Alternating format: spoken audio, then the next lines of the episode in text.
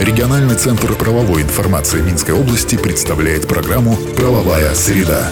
60 секунд эталонной правовой информации для тех, кто интересуется. Правовая среда. По информации, размещенной на национальном правовом интернет-портале «Правобай» в правовых системах «Эталон» и «Эталон онлайн». Правовая среда.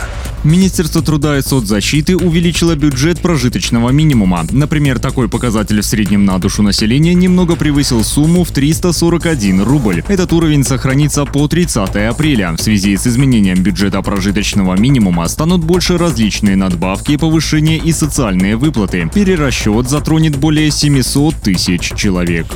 Правовая среда.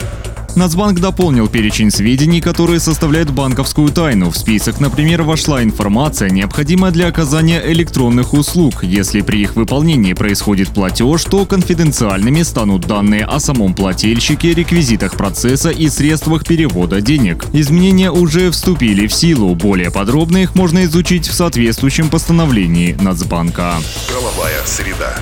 И на этом сегодня все. Слушайте нас по средам в 10.55. Всего вам самого доброго. Правовая среда. Правовая система «Эталон онлайн» предназначена для удаленной работы посредством сети интернет с эталонным банком данных правовой информации, включая его разделы, законодательство, решения органов местного управления и самоуправления, международные договоры, формы документов, судебная и правоприменительная практика. Все тексты правовых актов представлены в актуальном состоянии с возможностью просмотра истории внесенных изменений. По вопросу подключения к правовым системам «Эталон» и «Эталон онлайн» обращайтесь в региональный центр правовой информации Минской области по телефону в Минске 520 45 55 и А1 8044 520 45 55. Все подробности по адресу etalonline.by.